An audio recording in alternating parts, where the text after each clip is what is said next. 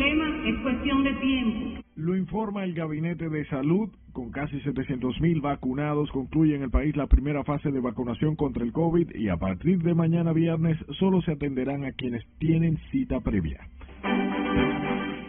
El precio está demasiado caro, todo está caro. Continúan aumentando los precios de alimentos.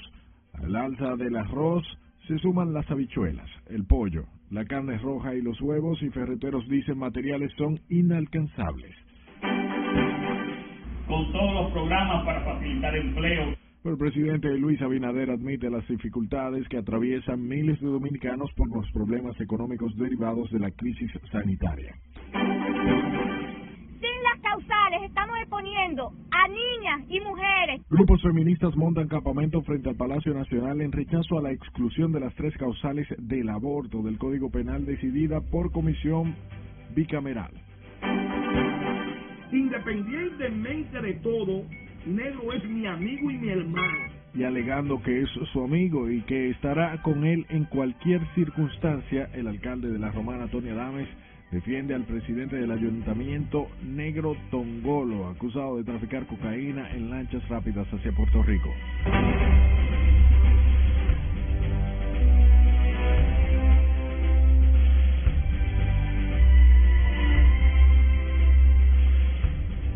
Buenas noches y bienvenidos a esta sumisión estelar. De inmediato comenzamos y nos vamos al Palacio Nacional donde el Gabinete de Salud informó que se agotaron los primeros lotes de vacunas que recibe el país, por lo que a partir de mañana y hasta el 27 de este mes solo se inocularán las personas con citas confirmadas. Juan Francisco Herrera se encuentra en el Palacio de Gobierno y nos tiene los detalles también de lo que piensan las autoridades de la vacuna AstraZeneca objetada por varios países europeos. Adelante, Juan Francisco, buenas noches. Gracias, buenas noches. El Gabinete de Salud informó que se enfocarán en vacunar a las personas que ya tienen previamente sus citas. La solución de este problema es cuestión de tiempo. La vicepresidenta de la República, Raquel Peña, rindió esta tarde un informe sobre la primera fase de vacunación contra el COVID. Los primeros lotes con más de 800 mil dosis prácticamente se agotaron y ahora se dará prioridad a quienes tienen citas confirmadas hasta el 27 de marzo. Esta etapa focalizada de vacunación permitirá reponer las fuerzas del personal de salud y los voluntarios que se han mantenido sin descanso inoculando miles de dosis diarias durante estas últimas dos semanas. Esto mientras nos preparamos para el arribo de mucho más vacunas. Pero el gobierno tiene asegurada la segunda dosis del medicamento para quienes ya fueron vacunados. Es el más bajo nivel de toda la historia de la pandemia de internamiento, anda por alrededor de un 9 a un 10%. Y eso, junto con la vacunación, más la segunda dosis de la vacunación, más el control de la positividad, nosotros creemos que estamos dando unos grandes logros para América Latina, no solo para nuestro país. Las autoridades de salud también se refirieron a las versiones que han surgido sobre la eficiencia de la vacuna AstraZeneca. Eso todavía no ha sido eh, eh, realmente por la casa eh, que fabrica AstraZeneca, al contrario, también han habido esas informaciones de AstraZeneca en donde desmienten que esas, esos fallecimientos en esos países haya sido causa por la aplicación de AstraZeneca. Hasta el momento se han vacunado en el país contra el COVID más de 650 mil personas, entre ellos educadores, médicos, militares y envejecientes de más de 70 años. La vicepresidenta Raquel Peña informó que el gobierno está comprometido con vacunar a toda la población dominicana. Por eso se han contratado más de 20 millones de vacunas. Vuelvo contigo al estudio.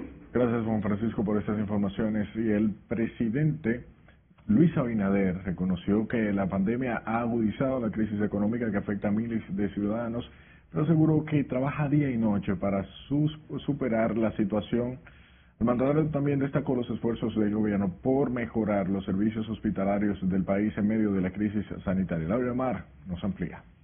Porque para este gobierno la bandera de la salud es una prioridad absoluta, como lo estoy diciendo desde el primer momento. Se trata de áreas de emergencia y odontología y parte de infraestructura del conocido como Hospital de los Billeteros. El gobierno invirtió unos 22 millones de pesos para mejorar los servicios. Aquí el presidente Abinader admitió el impacto negativo que está provocando esta crisis en la economía del país. Con todas las acciones que estamos haciendo para relanzar la economía, con todos los programas para facilitar empleo, empleos para los jóvenes, empleos para los adultos mayores, empleos para las personas de mediana edad, empleo para todas las dominicanas y dominicanas. En eso también estamos enfocados. Sin embargo, el jefe de Estado aseguró que desde el gobierno trabajan sin descanso para vencer la pandemia y retomar el despegue de la economía.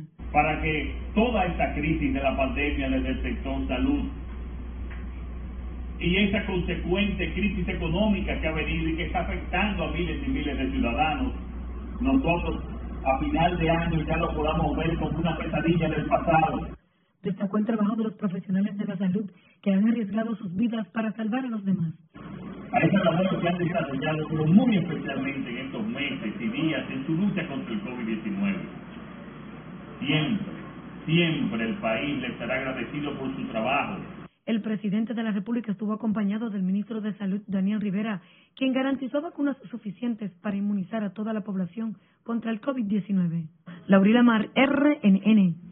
Las autoridades sanitarias informaron hoy de seis nuevas muertes a consecuencia del COVID. Las víctimas por la pandemia en el país suman 3.204 y con las pruebas PCR aplicadas en las últimas horas se detectaron otros 755 nuevos contagios. La positividad diaria del COVID está en un 14.54%.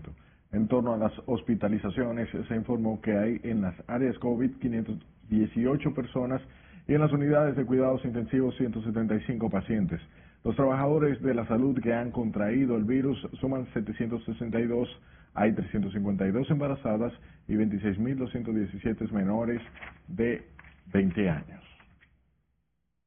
Y el alergólogo alergólogo José Torres Hernández llamó a la población con esta condición de salud a no temer a la vacunación contra el COVID. El especialista expresó que las vacunas que se están aplicando contra el letal virus son bastante efectivas y hasta el momento no se han reportado efectos secundarios. Yo exhorto a la población, primer, en primer lugar, que todo el mundo se vacune. Y en segundo lugar, a los alérgicos que no tengan temor y si tienen alguna duda, que acudan a su alergólogo porque no habrá ningún tipo de problema. Además, en todos los lugares, los centros de vacunación, se ha instruido, se ha capacitado al personal que trabaja allí para que los pacientes permanezcan eh, 15 minutos, media hora, y en caso de que hubiese algún tipo de reacción sepan cómo eh, tratarla. El doctor Torre Hernández hizo sus recomendaciones al participar como expositor en el conversatorio Vacunas contra el COVID-19 titulados Mitos y Realidades organizado por el Laboratorio Clínico Amadita. Y a propósito del COVID, el ex gobernador del Banco Central, Frank Guerrero Prats, falleció a consecuencia de complicaciones derivadas a la enfermedad. Los restos del economista y el ex canciller son velados en la funeraria Brandino, a donde han acudido amigos y familiares que lamentan su partida. Nuestro compañero Miguel Rosa está en directo desde la funeraria Brandino y nos da los detalles. Buenas noches. Saludos, muy buenas noches. Efectivamente, hasta esta funeraria se han dado cita decenas de amigos y compañeros de trabajo del ex gobernador del Banco Central, Frank Guerrero Prat. El ex gobernador del Banco Central era el hijo mayor de la histórica dirigente política y educadora Ibelice Prat Ramírez de Pérez. Estamos abatidos por el, oye, la terrible agonía que sufrió con esta jodida enfermedad y venir a terminar muriéndose así. No, Frank era un excelente economista, un excelente amigo. Guerrero Prat, propulsor de la actual ley monetaria y financiera, fue también secretario de Relaciones Exteriores del gobierno de Hipólito Mejía. Tuvimos toda una vida juntos. Para mí se murió un hermano. Y el hermano es una gente muy seria, muy responsable y un funcionario honesto a carta caballo. De la gente que el país debe sentirse orgulloso con un funcionario de su nivel y de su probidad. Eh, Frank era una persona muy bien preparada, su madre. Era el, hijo mayor de doña Ibelice y Fran eh, tenía eh, siempre la mayor ambición de ser un, un hombre preparado, un servidor, al igual que su mamá. Cuando estuvo en los momentos de, de, de, de su partida, cuando fue a aplicar la unción, él siguió luchando, inclusive y le mostró, se reconcilió con la familia, con todo. Es una, una convención grandiosa para él, para la familia.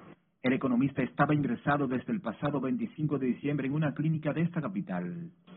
El destacado economista Frank Guerrero Prat será sepultado este viernes a las 4 de la tarde en el Cementerio Nacional de la Máximo Gómez. Esta es toda la información que tengo por el momento. Retorno con ustedes al estudio. Gracias, Miguel, por estas informaciones. Y la presidenta de la agrupación médica del Instituto Dominicano de Seguridad Social rechazó la aprobación en la Cámara de Diputados de la ley de pasantía, eliminado el internado. Coral Pereira se quejó de que los gremios de salud no fueran consultados a pesar de la importancia de ese proyecto. Creo y considero que la Cámara de Diputados debió haber llamado al gremio médico, Colegio Médico Dominicano, para socializar al respecto. Quitar el internado no es lo justo. Primero porque ahí es que el médico hace su historia clínica. Ahí es que el médico se relaciona con la sutura, con el diagnóstico y hasta con la bioquímica para dar los tratamientos de lugar a los pacientes. Coral Pereira llamó al Senado de la República a enmendar el error de la Cámara de Diputados al eliminar el internado para que los estudiantes de medicina den consultas en las escuelas. La República Dominicana recibió este jueves 200.000 jeringuillas donadas por la Embajada de los Estados Unidos a través del Centro de Operaciones de Emergencias, las cuales serán utilizadas en el proceso de vacunación contra la COVID-19. Al recibir la donación, el director del COE se refirió a los esfuerzos que realiza el gobierno para la adquisición de los insumos que se han dificultado para combatir la pandemia. Una de nuestro apoyo del gobierno de Estados Unidos, de parte de la embajada, de parte de nosotros. Aquí tenemos 200.000 jeringuillas que son de suma importancia muy para el país en esta etapa que vamos avanzando contra, nuestra, contra las amenazas del COVID. Agradecemos pues a la Embajada de los Estados Unidos, nuestros aliados de siempre, el hecho de que eh, estuviesen dispuestos a colaborar con nosotros. Eh, esto es una petición que hemos hecho hace dos o tres días y inmediatamente se le dio eh, respuesta y muy oportuna a esta solicitud. El director del COE entregó el donativo del Comando Sur de Estados Unidos al ministro de Salud, Daniel Rivera. Las jeringuillas serán distribuidas en los puntos de vacunación contra la COVID-19 que operan en el país. Hablemos ahora del Código Penal de Dominicano y sus modificaciones que se conocerá en la Cámara de Diputados, pero sin las controversiales tres causales del aborto. Nelson Mateo nos cuenta. Realmente el tema quizá de moda y que más llaman el código son las causales. El Código Penal Dominicano y sus 384 nuevos artículos fueron consensuados en la Comisión Bicameral de Justicia. Las recomendaciones incluyen pena capital para el sicariato, sus autores intelectuales y secuestro en todas sus modalidades el tema del aborto quedó fuera del informe. Nosotros lo que queremos trabajar son los ilícitos penales, que es lo que la Administración de Justicia Penal nos manda a hacer. Nos manda a trabajar, por ejemplo, el sicariato, darle respuesta a casos espeluznantes, la violencia contra la mujer, contra el niño. Hay muchos nuevos ilícitos penales que nosotros estamos rescatando. Más de cuatro meses de discusiones y consultas llegaron a su fin para dar paso a un nuevo código tras 18 años pendientes de su aprobación. Siendo que lo más indicado es tratar de sacar el código. Tenemos muchos años con ese código estancado. Eh, yo estoy provida, la gente lo sabe, por miles de situaciones que me ha tocado vivir. El ex juez del Tribunal Constitucional, Wilson Gómez, saluda los esfuerzos del Congreso para dotar al país de mayores herramientas contra el delito y dejó claro que el tema del aborto está penalizado totalmente en el artículo 37 de la Constitución Dominicana. Para plantearse la posibilidad de incorporar eh, el aborto necesariamente tiene que darse una modificación constitucional, una reforma constitucional. El diputado Alexis Jiménez reconoce que haber dejado fuera las causales y el aborto generarán un abanico de críticas en muchos sectores sociales, pero entiende que es la única forma de pasar el Código Penal. Nelson Mateo, RNN. Continuamos con el tema. La coalición por los derechos y la vida de las mujeres montaron un campamento próximo al Palacio Nacional para demandar que se incluyan las tres causales eh, del aborto del Código Penal. Exigen al presidente Luis Abinader y a la dirigencia del PRM tomar una posición clara en, en torno a este tema, ya que así fue prometido en la campaña pasada electoral. estamos exponiendo a niñas y mujeres que enfrentan embarazos riesgosos a que sigan muriendo. La mortalidad materna aumentó el año pasado un 20% y en enero de este año, en comparación con enero del año pasado, aumentó 41%. La lucha va hacia donde quiere el gobierno. Es el gobierno quien decide, porque el gobierno nos prometió en la campaña que iba a aprobar las tres causales. Por tanto, nosotras fuimos a las urnas a votar por esa, ese compromiso que se hizo con nosotros.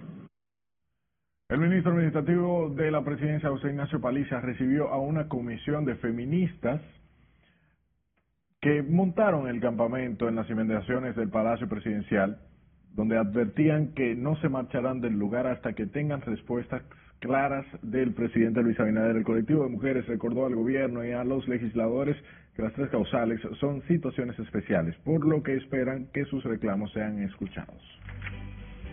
Sigan nuestras emisiones en tiempo real en nuestra página web www.rnn.com.do, al igual que nuestras redes sociales, arroba noticias RNN. Sus denuncias al número 849-268-5705. Estamos en podcast. Escriba RNN Podcast en Spotify, Apple Podcast y Google Podcast. Es mi amigo.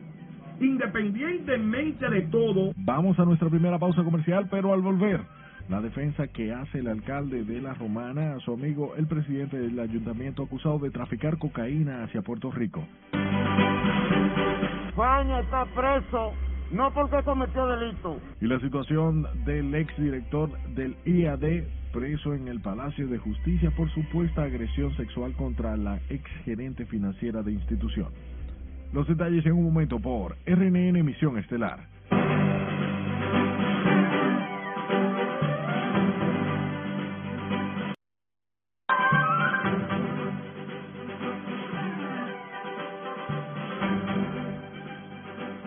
Este 11 de marzo se cumple un año de que la Organización Mundial de la Salud declaró al COVID-19 como una pandemia. Debido a los efectos del letal virus, más de dos millones de personas han perdido la vida y la emergencia global de salud pública ha significado un enorme desafío para las autoridades sanitarias en todo el mundo. Este Carlet Wichado está con nosotros como cada noche. Buenas noches y bienvenida. Buenas noches, Elliot. Así es, la OMS emitió su primera gran alerta sanitaria el 30 de enero de 2020, pero no fue hasta que el brote declarado oficialmente una pandemia, cuando muchos países dejaron de pasar, pasar por alto las advertencias y adoptaron medidas. La distribución de las vacunas es un desafío concurrente ante el acaparamiento por parte de las naciones más ricas, mientras el reto de las farmacéuticas es de producir dosis a gran escala. Según los datos de vacunación internacional de la Universidad de Oxford, que elaboró una de las vacunas en asociación con la farmacéutica AstraZeneca, los países con más dosis acumuladas por cada 100 personas son Israel, Emiratos Árabes Unidos y Reino Unido, seguidos por la Unión Europea que alberga a 27 naciones. Presidente estadounidense Joe Biden promulgó este jueves una ley aprobada por el Congreso que lanza un plan de estímulo económico por 1,9 billones de dólares. El mandatario firmó el texto en la oficina oval siete semanas después de llegar al poder. Varios países europeos como Austria, Estonia, Letonia, Lituania, Luxemburgo e Italia dejaron de usar algunos lotes de la vacuna anti-COVID desarrollada por AstraZeneca y la Universidad de Oxford, mientras que Dinamarca, Noruega e Islandia suspendieron este jueves la vacunación con ese fármaco. La decisión se produce en mayor parte tras la aparición de unos informes sobre la formación de coágulos de sangre en personas a las que les habían administrado ese antídoto. El secretario general de la ONU, Antonio Guterres, urgió este jueves a la comunidad internacional a unirse para doblar la capacidad de producción de vacunas contra la COVID-19 y asegurar que las dosis lleguen a todo el mundo. El canciller de Ecuador, Luis Gallegos, renunció a su cargo luego del impasse diplomático de Ecuador con Argentina, tras unas declaraciones emitidas por el presidente Alberto Fernández. Gallegos estaba al frente del Ministerio de Relaciones Exteriores y Movilidad Humana desde julio del año pasado. La Fiscalía de Perú pidió este jueves 30 años y 10 meses de prisión para Keiko Fujimori, candidata a presidenta por el conservador Partido Fuerza Popular por el delito de lavado de activos, obstrucción a la justicia y falsa declaración. El juez estadounidense Peter Childs imputó al ex policía Derek Chauvin con un nuevo cargo de asesinato en tercer grado por la muerte de George Floyd que desencadenó en una ola de protestas y disturbios raciales en Estados Unidos. Con esta nueva imputación, Chauvin afronta los cargos de asesinato en segundo y tercer grado y de homicidio en segundo grado. Y terminamos con el director de una agencia de planificación de eventos y empleos temporales que se postula como candidato a gobernador de la prefectura de Chiba, en Japón, que apareció recientemente en una conferencia de prensa vestido como el Joker famoso villano de los cómics, para conseguir el apoyo de las masas. El hombre asegura que quiere hacer de la región una tierra de sueños y magia, un candidato un poco peculiar, al parecer. Se verán cosas. Así es. Gracias, Carlos, por estas informaciones. Hablemos ahora, volviendo a nuestro país, del alcalde de la Romana, Tony Adames, conocido como Tony con el pueblo. Salió en la defensa del presidente del ayuntamiento de esa provincia, Faustino Aliva, conocido como Negro Tongolo, quien es acusado por el Ministerio Público y los organismos antinarcóticos de formar parte de la red que enviaba drogas en lanchas rápidas a Puerto Rico. Miguel Ángel Núñez nos dice más en este reporte. Y Negro es mi amigo. Independientemente de todo, Negro es mi amigo y mi hermano. El alcalde de la Romana, Tony Adames, o Tony con el pueblo, adelantó que el presidente del ayuntamiento, Faustino Ávila o Negro Tongolo, es su amigo, aunque lo estén investigando por su supuesta participación en la banda que enviaba cocaína a Puerto Rico. Se hizo una investigación. Supuestamente tiene siete, ocho meses esa investigación y ya la persona que supuestamente por una llamada telefónica la están involucrando. Estoy seguro que a todos nosotros nos han investigado y estamos aquí. Y a mí, a nosotros no nos han llamado para nada. Repito y lo voy a hacer categórico. La persona de Negro Tongolo es mi hermano, mi hermano, la única persona que ha estado conmigo siempre desde el 2010. El edil romanense es de opinión que a Negro Tongolo lo están condenando antes de que un juez revise su caso. O sea, que a Negro no se le puede tratar, ya se le dio un castigo, una condena anticipada y todavía Negro ni siquiera ha ido ha sido llevado a un a un juez es imposible que, sin conocer la medida de coerción, se está investigando ya Negro es culpable. En su defensa a Negro Tongolo, el alcalde de La Romana aseguró que es víctima de una campaña por las redes sociales. Ahora, en este país no se le puede seguir haciendo el juego a gente que entienden que hay que condenar a una persona sin ser condenado. A cualquiera aquí lo condenan en las redes y nadie hace después la fe de errata. Tony Adames también se desvinculó de Ángel Zorrilla Constanzo, acusado de formar parte de la red, y que los organismos investigativos lo señalan como su espaldero y chofer. Dicen que este señor es a mi seguridad, pero ustedes que son, están aquí, ustedes me dicen si alguna vez ustedes lo vieron a mi lado. Nunca. Nunca ha venido aquí a la Roma y ya dicen que es mi seguridad. Es buscando hacer un escándalo donde no hay el presidente del ayuntamiento de la Romana, Faustino Ávila, o Negro Tongolo, fue apresado junto a 17 personas acusadas de integrar la red, que en los últimos tiempos envió 153 paquetes de cocaína a la isla de Puerto Rico. Pero en el 2004, Negro Tongolo fue detenido junto a tres personas con otros 16 kilos de cocaína. Y yo como alcalde de la Romana estaría al lado de negro siempre. Miguel Ángel Núñez, RNN. La fiscal del Distrito Nacional, Rosalba Ramos, consideró que no es sensato ni ético que se ponga la palabra de un narcotraficante por encima de la trayectoria de un fiscal honesto. Las declaraciones de Ramos se producen a propósito de la investigación en contra del fiscal Vladimir Vilorio sobre la denuncia del narcotraficante Pascual de Jesús Cordero, conocido como el chino, de que habría recibido 40 mil dólares de Manuel Emilio Mesa Beltré, el gringo, para que lo dejara fuera del expediente por el asesinato de su hijo Jerry Cordero. A través de su cuenta de Twitter, la fiscal del distrito Rosalba Ramos afirmó que la, procura, la Procuraduría tiene el derecho de investigar toda la denuncia seria tras advertir que la seriedad se mide por su procedencia y agrega que poner la palabra de un narcotraficante por encima de la trayectoria de un fiscal honesto no es sensato.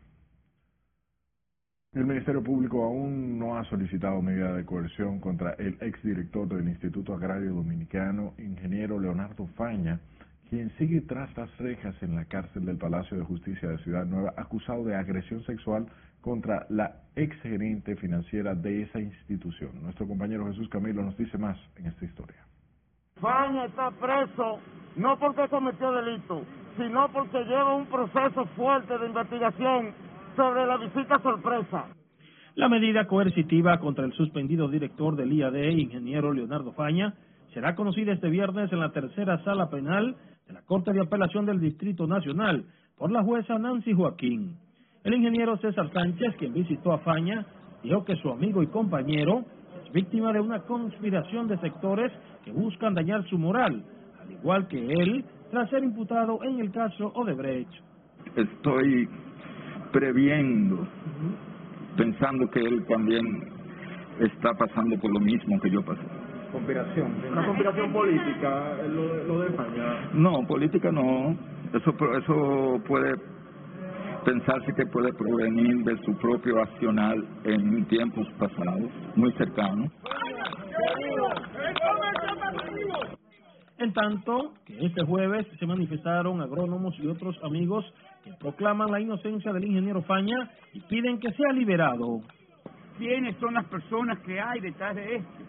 Haciéndole daño a la sociedad, porque hacerle daño a Faña es hacerle daño a la sociedad dominicana. El comercio organizado rechaza categóricamente el apreciamiento que le han hecho al señor ingeniero Leonardo Faña. Leonardo Faña fue acusado el pasado mes de enero de abuso sexual contra María Isabel Flores Encarnación, exgerente financiera del IAD, quien retiró la querella, pero el Ministerio Público siguió la investigación del caso. Jesús Camilo, RNN. Nos mantenemos en la justicia y es que el cuarto juzgado de la institución del Distrito Nacional dará a conocer este viernes el fallo sobre la solicitud de apertura a juicio contra los implicados en el asesinato del abogado y catedrático Junior Ramírez Ferreras. La defensa del imputado José Antonio Mercado Blanco, el grande, espera que el imputado sea favorecido con no al lugar. Mientras el doctor Ramón Ramírez, hermano del malogrado profesor universitario, confía en que todos los implicados en el caso sean enviados a juicio de fondo. Es razón de que las propias pruebas de la acusación establecieron de manera inequívoca que estuvo en la ciudad de Santiago el día del asesinato de Junior. Hasta ahora hay algo que es real y es que los ciudadanos que están detenidos, los imputados, eh, gozan de la presunción de inocencia. Y es lo que el juez en principio tiene que observar. Lo que nosotros queremos es que la magistrada envíe a juicio a todo el que esté implicado en el caso, eh, todo el que ha participado en ese caso, que lo envíen a juicio. Como autor material del asesinato de Junior Ramírez se señala a Argenis Contreras, quien había escapado hacia Europa y pasó a Estados Unidos, pero ya guarda prisión en el país. La audiencia está fijada para mañana viernes a las 10 de la mañana. Hablemos del juicio de Odebrecht. Tommy Galán y Ángel Rondón, dos de los seis acusados, acusaron al Ministerio Público de falsedad y manipulación para incriminarlos en el expediente de los sobornos por los 92 millones de dólares pagados por el consorcio brasileño.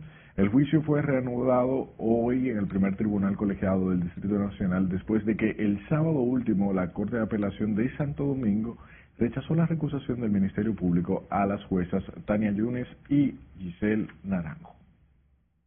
¿O no es acaso el Ministerio Público que ha entregado esa documentación y la ha colocado entre los documentos de prueba para él alegar que no la tenía?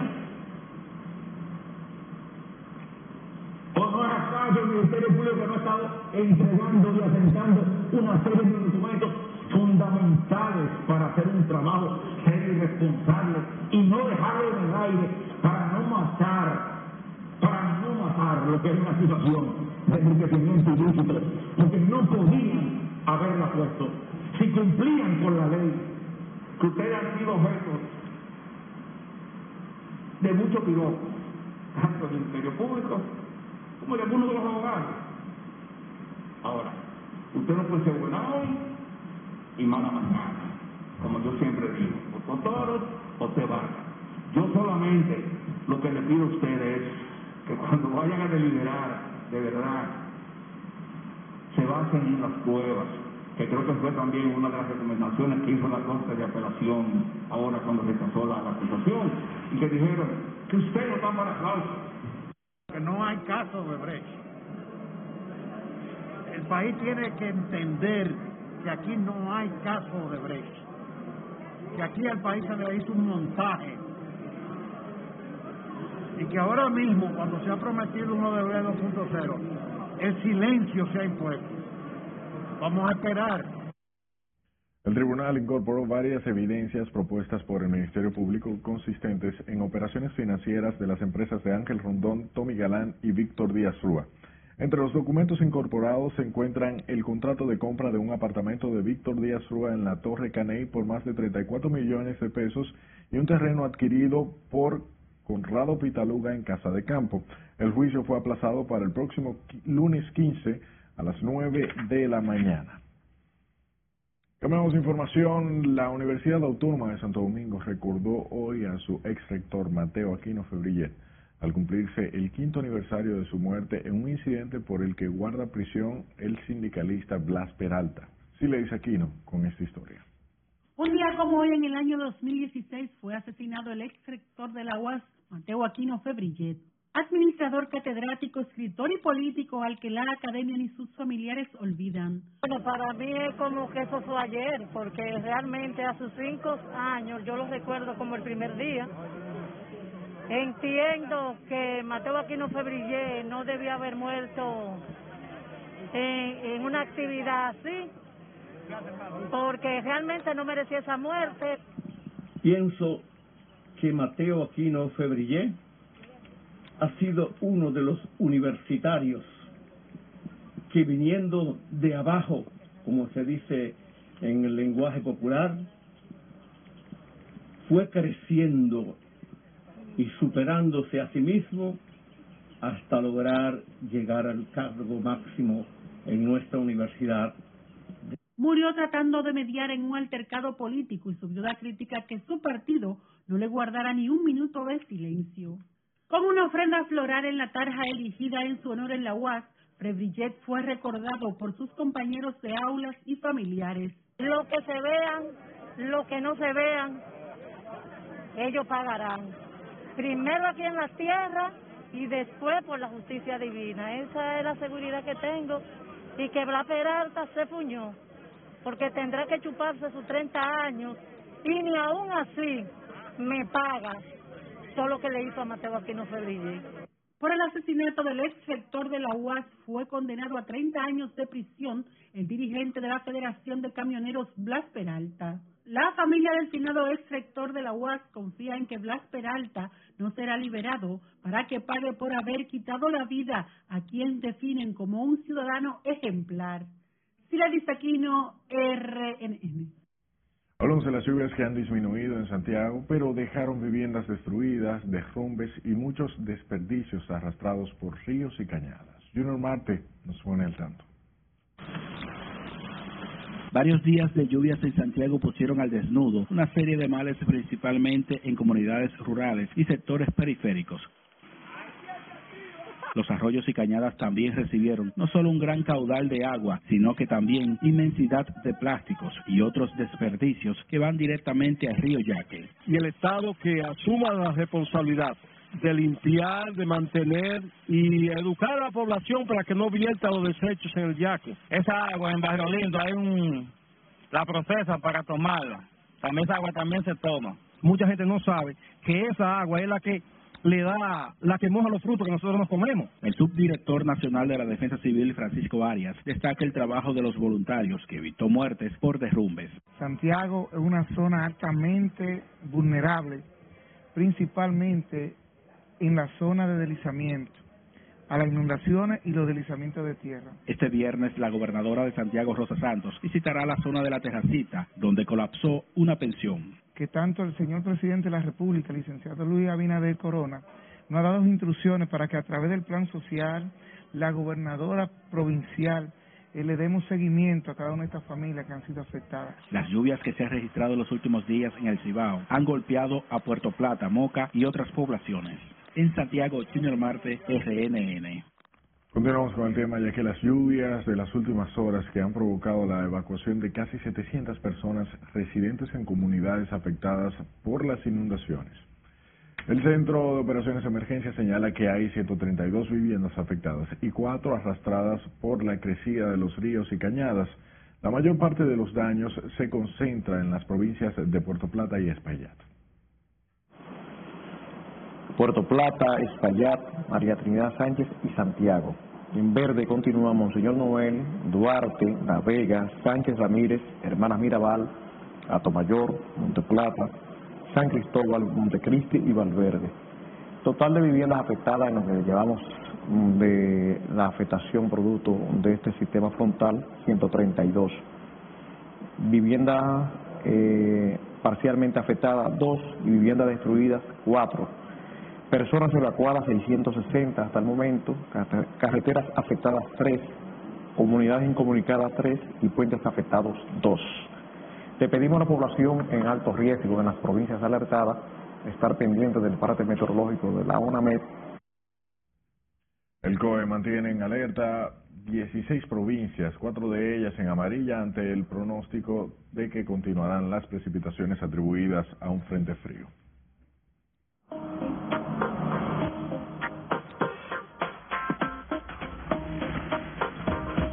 Este viernes comenzará a disminuir de manera gradual las lluvias mientras el oleaje se estabiliza en las costas del Caribe. Cristian Peralta está con nosotros. Buenas noches.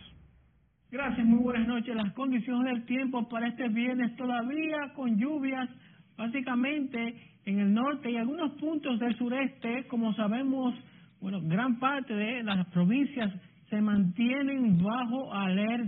En el caso de María Trinidad Sánchez, Espaillat, Santiago y Puerto Plata, que han sido las más afectadas con las lluvias que dejó ese sistema frontal y que sabemos que ha sido así porque precisamente cuando estuvo sobre el país, pues entonces comenzó a moverse un poquito más atrás y se estacionó sobre el Atlántico y por eso esas inundaciones que hemos visto durante estos días. Echamos un vistazo entonces a las imágenes satelitales y miren ustedes la amplia zona de nubosidad que poco a poco se va moviendo más sobre aguas del Atlántico, pero que todavía se genera en el país y por supuesto por la inducción del viento estarán pues produciéndose esas lluvias todavía para el día de mañana, pero de manera gradual como estaremos viendo, eh, pues estarán ya alejándose para el fin de semana. Pero lo que debemos destacar es que el viento entonces sigue o mantendrá su incidencia para el día de mañana. Un viento básicamente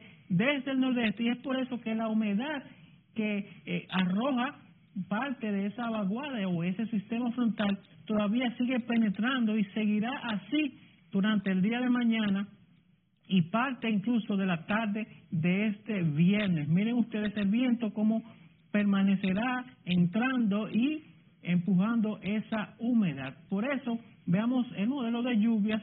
Fíjense ustedes que ahí estarán ocurriendo esas precipitaciones todavía para el día de mañana, incluso parte del sábado. Y como sabemos, miren que estará ya mejorando, pero de manera gradual, porque estos sistemas son eh, dinámicos y por supuesto que la gradualidad estará presente para que mejoren las condiciones del tiempo que también estarán acompañadas de temperaturas un poco más calurosas. Esto estará ocurriendo más adelante. Mientras tanto, veamos la próxima imagen correspondiente al oleaje porque todavía está eh, pues peligroso en la costa atlántica sobre los 7 y 9 pies de altura y es por eso que aún persiste esa alerta para los pequeños eh, pescadores y esas embarcaciones para que permanezcan en puerto porque todavía sigue llegando ese oleaje peligroso y lo mejor es quedarse en puerto hasta tanto mejoren las condiciones en el mar. Es todo lo que tenemos en cuanto a las condiciones del tiempo. Mis amigos,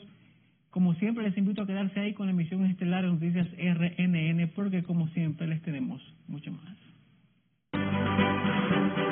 Denunciar y enfrentar aquellas iniciativas de políticas que puedan perjudicar las conquistas económicas y sociales. Es tiempo de la segunda pausa, pero al instante en qué consiste la oposición energética que hará el PLD al gobierno a partir del lunes. Y ya hoy ya pude salir a caminar, tengo más, ánimo, más fuerza. Y lo que hará la mujer que se desnudó frente al palacio con el dinero recibido de obras públicas por prestaciones laborales. Todo esto y más al volver por RNN Misión Nocturna.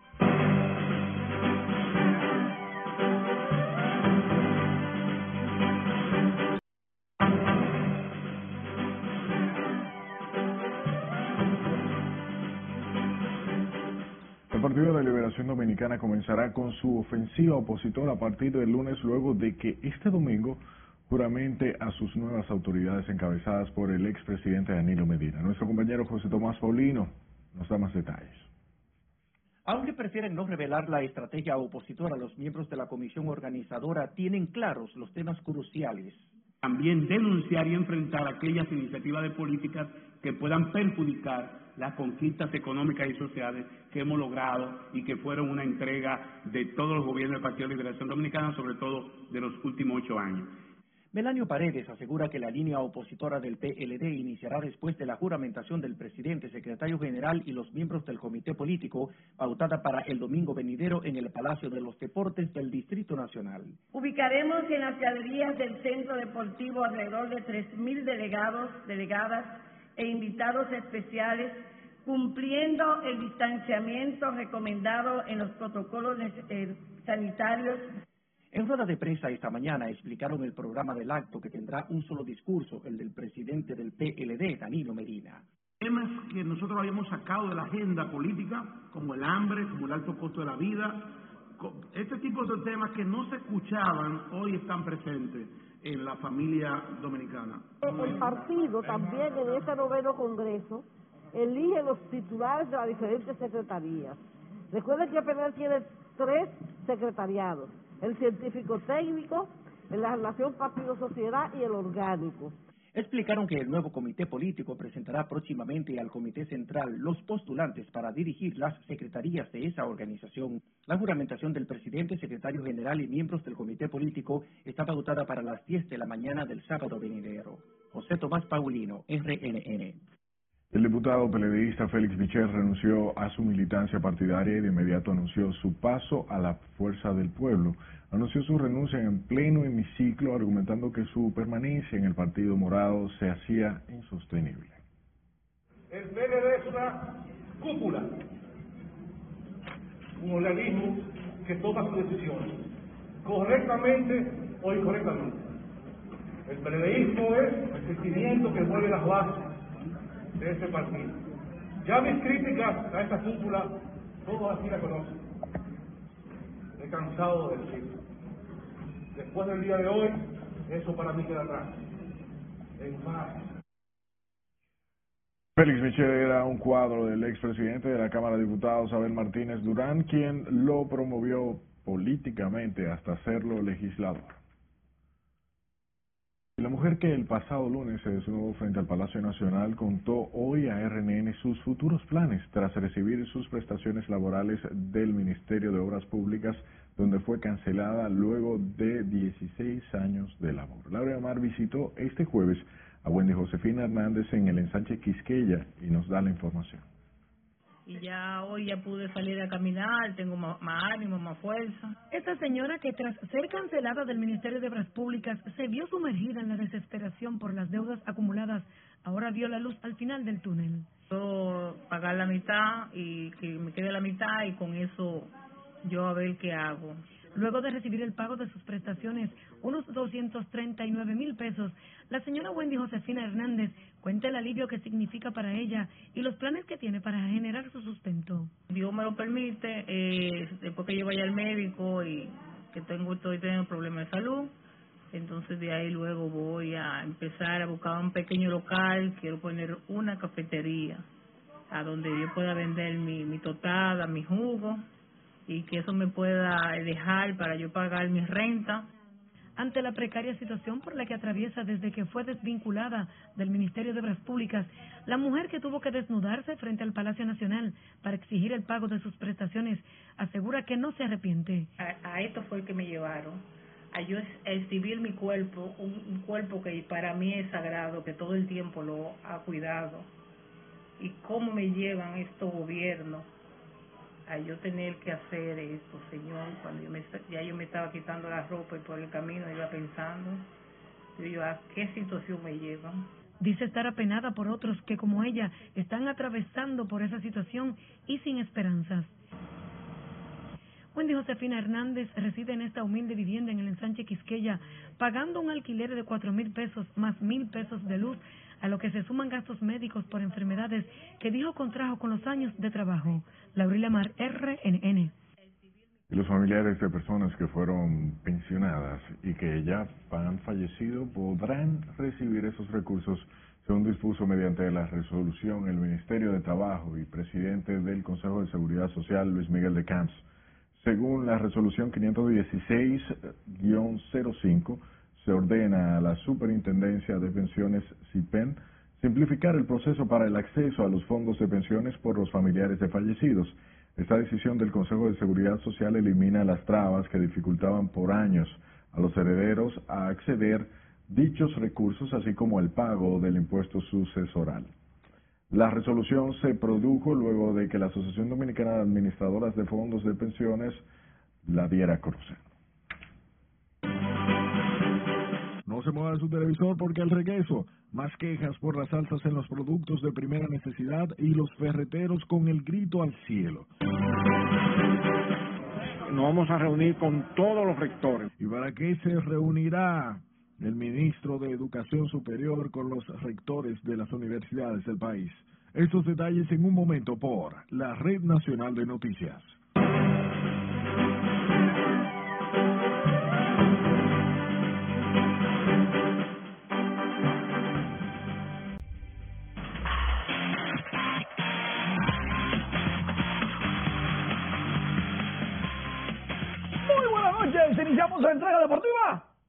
Hablando de grandes ligas, porque Vladimir Guerrero Jr. se prepara el pitcher, el del inmortal, patazo grande, largo, inmenso. Pasó Tarima, Ramey, Club Náutico, los manglares y cayó en el barro de Montecristi. ¡Qué paso! Mamacita de Vladimir Guerrero Jr. se batió de 3-3 de la victoria de Toronto 10 por 6 ante el Detroit. Anotó dos veces, remolcó cuatro, lleva cinco, bate a 500 en la pretemporada. Se calienta el hijo del inmortal. Atención, Misao y zonas aledañas.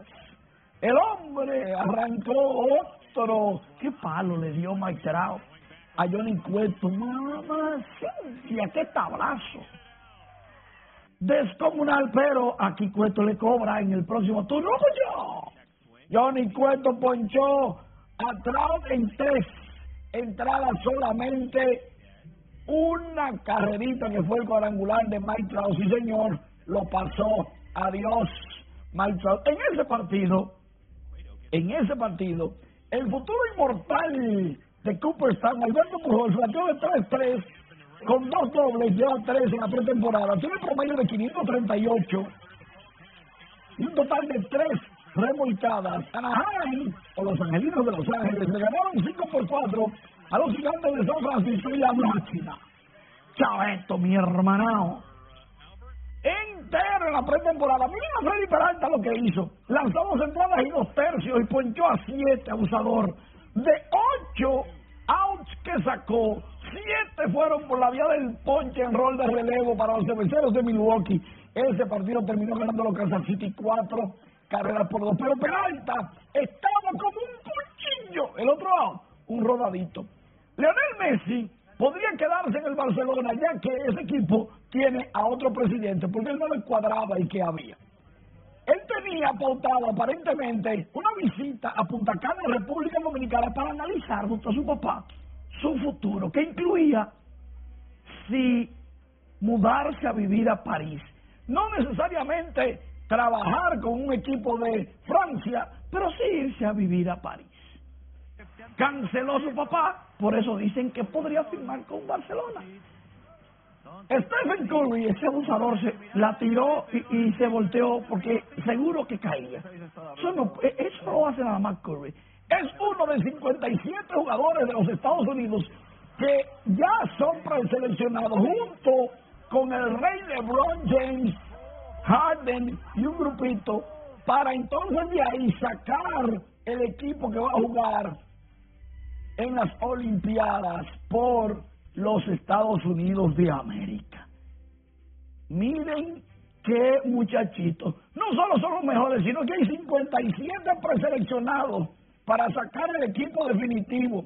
Algunos, si van a ir, están sentados como LeBron James, como Stephen Curry, como muchos, muchos. Ah, LeBron James y Luka Doncic son los que lideran la venta de camisetas en la NBA. Estas informaciones están en rnn.com.de. Mangu Valera ya va al ring este fin de semana. Roger Federer lo elimina en cuartos de final en el torneo de Doña. Arrancan este viernes las prácticas de pretemporada de la Fórmula 1. El Rafael Varias ya está practicando con miras al torneo de baloncesto del Distrito Nacional. En fin, los deportes activos en nuestras redes sociales.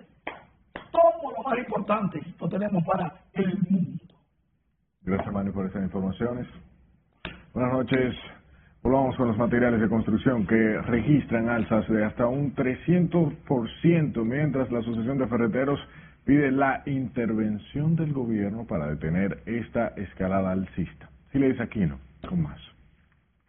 Vamos a decir que una vivienda que costaba un millón de pesos va a costar dos millones. La mayor alza de precios en materiales de construcción se registra en los tubos, blocks, arena y varillas. Ante los aumentos de precio en el mercado local, los ferreteros respaldan que el gobierno dé facilidades para la importación de estos insumos de la construcción. Le solicitamos tener pues permisos los tan amplia tan ampliamente posible como sean necesarios para la importación de estos insumos de la construcción. Los ferreteros advierten sobre el impacto de una situación que se comienza a reflejar hasta en los proyectos del mismo gobierno. Ese programa que anunció el Estado Dominicano de Vivienda Feliz, pues va a ser afectado grandemente porque el Estado pues se suple del mercado local y si el mercado local ha hecho todas estas transformaciones en los precios, pues también va a haber disminuida la cantidad de unidades que va a poder eh, entregar a la población. Economistas consultados también señalan la importancia de la estabilidad en los precios de esos materiales para que se dinamice la construcción. La única manera que el gobierno puede controlar esta situación y se lleva un poquito de tiempo es sencillamente abrir el mercado de importaciones. Los constructores de vivienda también han alertado sobre el aumento en los materiales, principalmente el cemento que se vende a casi 500 pesos la funda. Sila Disaquino, RNN. En los mercados y otros centros de comercialización, la inestabilidad en los precios sigue afectando a importantes productos de la canasta familiar. Con los detalles, Nelson Mateo. El precio está demasiado caro, todo está caro. La canasta familiar ha subido bastante. Ahora fue la habichuela, que aumentó 5 pesos en la libra para venderse entre 60 y 75, la de mejor calidad.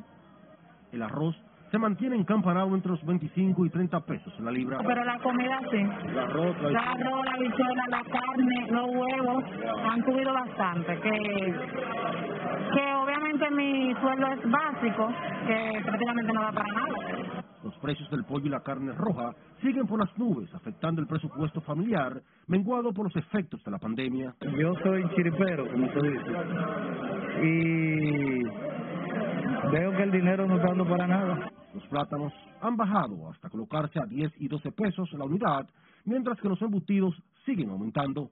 Hay plátano a 10 pesos al año. Sí. Y la yuca está como a 10 pesos. O sea que mucho, los víveres han bajado todos. Bueno, el salami y el queso subió un poco. Sí. Sí, no sé cuál motivo. Pero ¿Cómo está el salami de mallita y tuve que estar a 3 y medio la pieza. Será 100 pesos la libra. Y el queso blanco que están vendiendo aquí a 120 pesos la libra. Los productores de huevo y pollos también se quejan por los efectos nocivos de la inestabilidad en los precios. La situación está en el maíz y la soya. Si esos dos productos bajan, inmediatamente nosotros vamos a tener en 15 días o menos un pollo y un huevo asequible al consumidor. El gobierno admitió la escala alcista de importantes productos de la canasta familiar que atribuye a factores externos.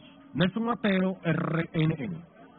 Hablemos del Ministerio de Educación Superior, quien convocó a todos los rectores universitarios para tratar la reapertura gradual de las clases presenciales.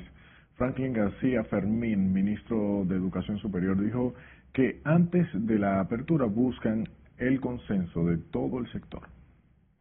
Nos vamos a reunir con todos los rectores, vamos a convocar y vamos a consultar a todo el mundo del sistema para no tomar ninguna decisión precipitada y sin escuchar a los actores del sistema, que son los, las universidades y sus autoridades. García Fermín también manifestó que la virtualidad se mantendrá en las universidades más allá de la pandemia del COVID. El ministro de Educación Superior también ponderó el desempeño en las clases virtuales. Y el sector privado está construyendo un parque temático en la comunidad de las lagunas de Nisibón que tendrá como uno de sus atractivos el Air Park o parque aéreo. Una comisión de alto nivel por el director ejecutivo del Departamento Aeroportuario Víctor Pichardo, el comandante de la Fuerza Aérea y el jefe de la policía, así como el director de Aviación Civil, realizó un descenso donde se levanta el parque temático La Cortita. La construcción del Air Park es un componente de la primera fase del proyecto a cargo del Grupo Villamar, único en República Dominicana y en toda el área del Caribe. Estará dotado de una pista de aterrizaje de 1.200 metros por 23 metros de ancho y contará con un parque de aventura con 13 tipos de actividades recreativas para los turistas que lleguen a la zona, así como también el desarrollo inmobiliario y hotelero.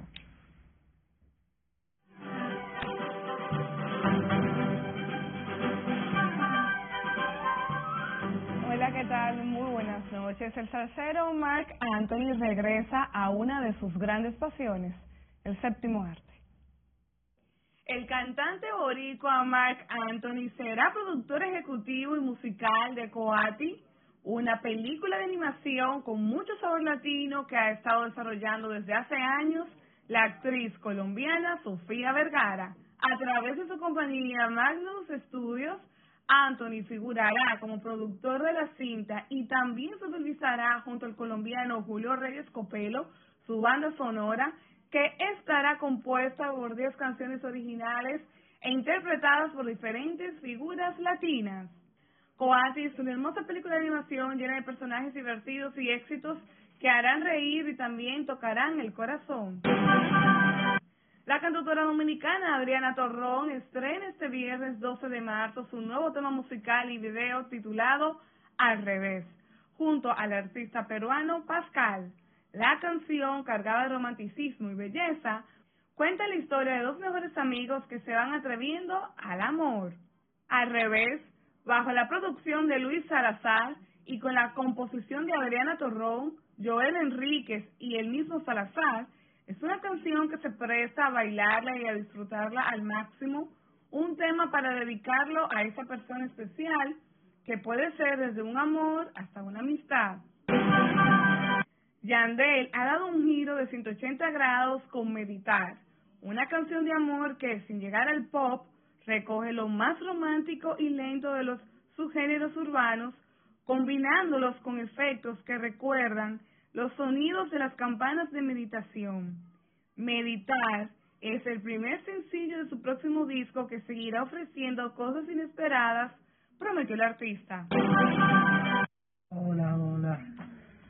La cantante y compositora Xiomara Fortuna fue sometida a un cateterismo de emergencia este miércoles en el Centro de Diagnóstico Medicina Avanzada y Telemedicina, donde acudió para una evaluación médica. La artista fue trasladada de la unidad de terapia intensiva a una sala normal. Xiomara había presentado fatiga y acudió a una consulta médica y entre los estudios clínicos figuraba una prueba de esfuerzo y en medio de esa prueba fue que se complicó su problema cardíaco. Qué buena noticia hemos recibido esta noche que ya salió de cuidados intensivos. Deseamos pronta recuperación, que vaya en evolución para tenerla nuevamente en los escenarios, ya que pronto lanza nuevo disco. Hasta aquí diversión feliz, resto de la noche. Muchísimas gracias, Mile, por estas informaciones y buenas noches para ti y para usted que ha estado en sintonía con nosotros. Disfrute ahora del resumen final.